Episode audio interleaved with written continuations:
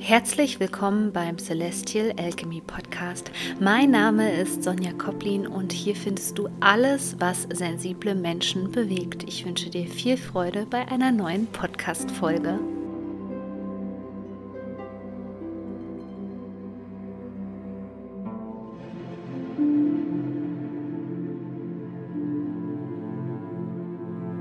Herzlich willkommen zu einer neuen Podcast-Folge. Und falls du hier neu im Podcast bist, herzlich willkommen. Schön, dass du da bist.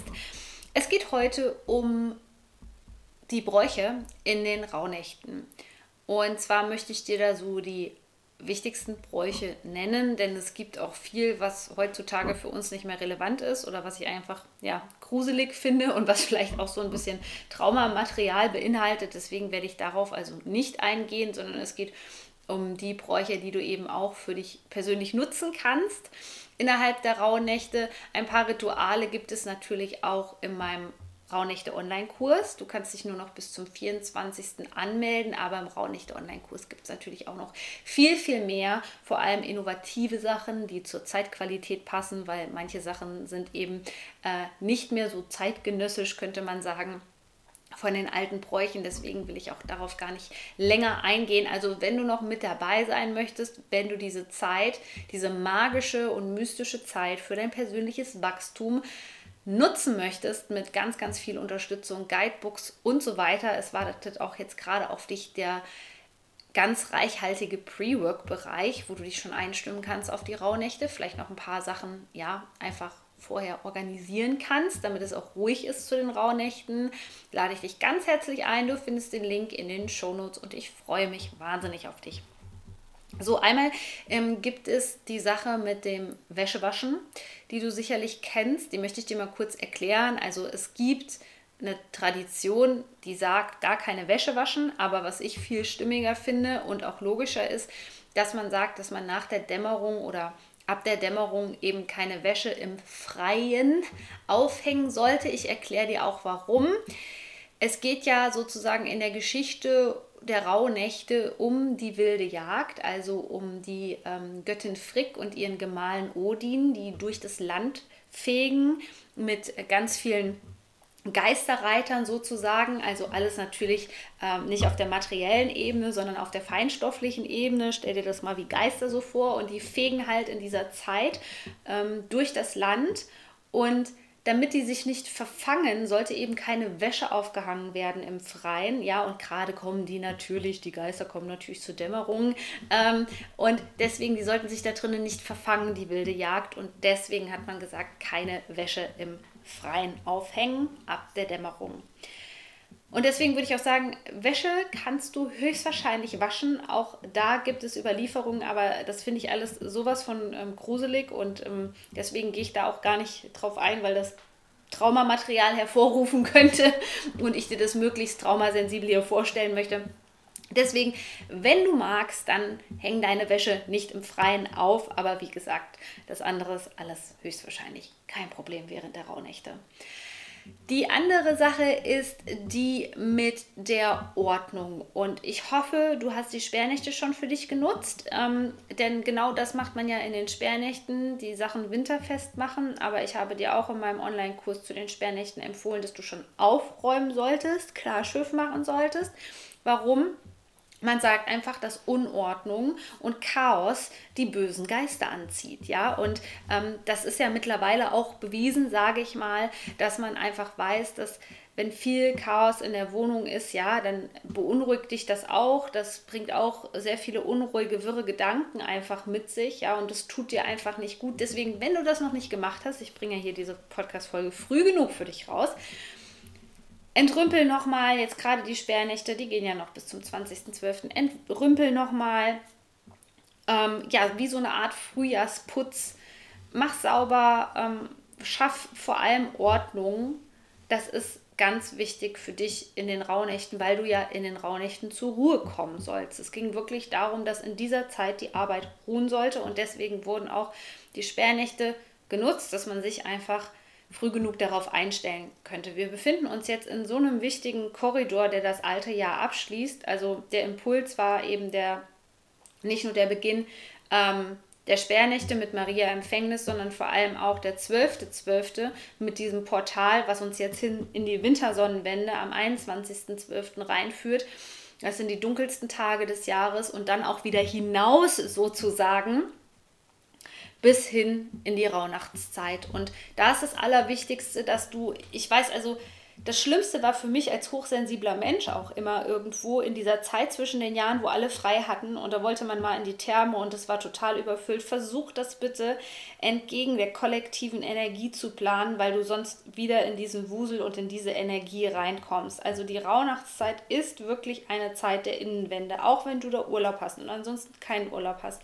Versuch bitte dich nicht zu übernehmen, sondern sieh das Ganze als seelische Auszeit und darauf ist eben auch mein Kurs ohne Druck, ohne Termine ausgelegt, dass du diese Zeit wirklich für dich nutzen kannst, viele Dinge nochmal abschließen kannst, die du vielleicht in den Sperrnächten nicht wegsperren konntest und vor allem dich auf das neue Jahr fokussierst.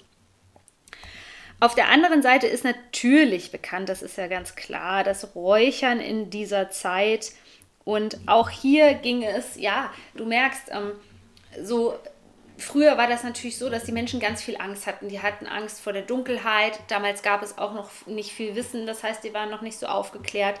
Ähm, ja, es gab noch viele Märchen und Mythen sozusagen und so ist natürlich auch der Ursprung ähm, ähm, des Räucherns darauf ausgelegt, die Geister und Dämonen zu vertreiben. Ja, das Negative wirklich, damals von Haus und Hof.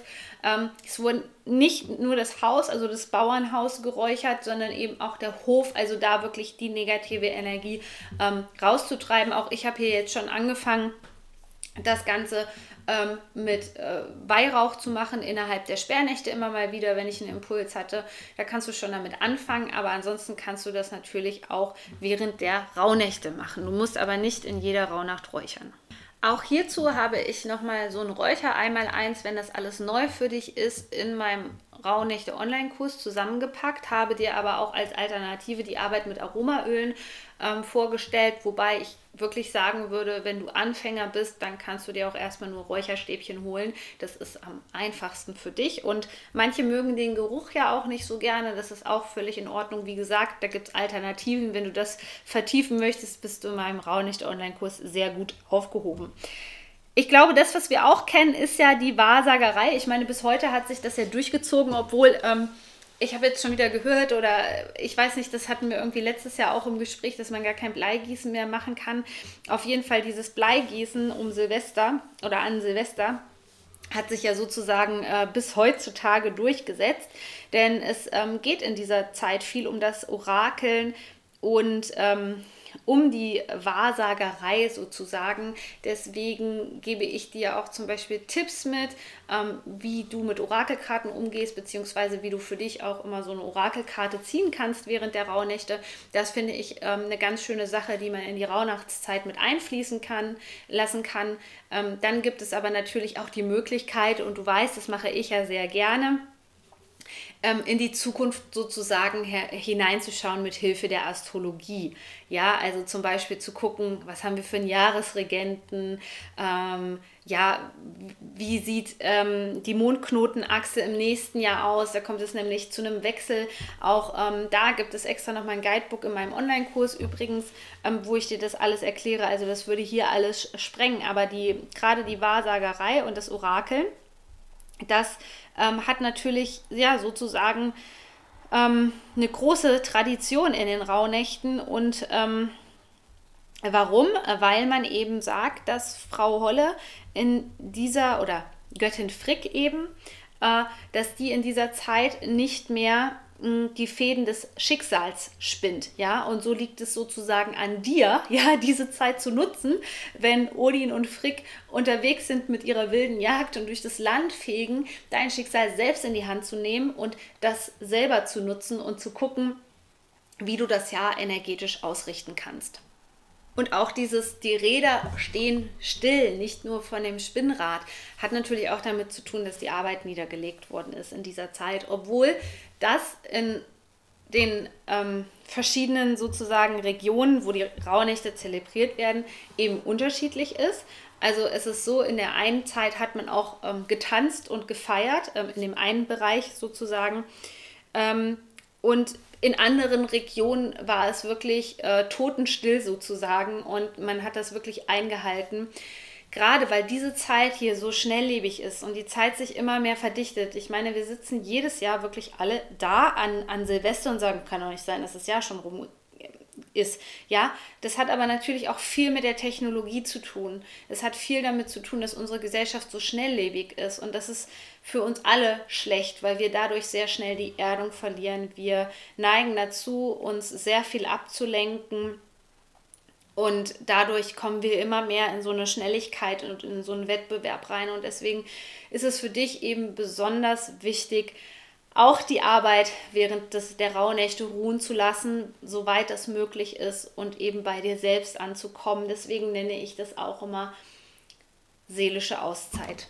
Ja, zusammenfassend möchte ich hier einfach nochmal sagen, deswegen, wie gesagt, ich habe dir hier jetzt nicht alle, ähm, alles, was man so vor allem im Internet findet und in Büchern findet. Ich beschäftige mich da ja schon sehr lange mit und ähm, bilde mich da auch jedes Jahr noch weiter, so was es da ähm, Neues gibt bei den Rauhnächten oder auch ähm, wenn es natürlich Bücher gibt zu den alten Traditionen. Aber ich würde dir bei allen Sachen eben empfehlen, dass du für dich selbst reinspürst. Und so ist eben auch der Online-Kurs aufgebaut, dass ich nicht sage, du musst räuchern, du musst Aromaöle nutzen, du musst Orakelkarten benutzen. Also das ist alles ohne Druck und ohne Stress, sodass es für dich ganz individuell für dich passt.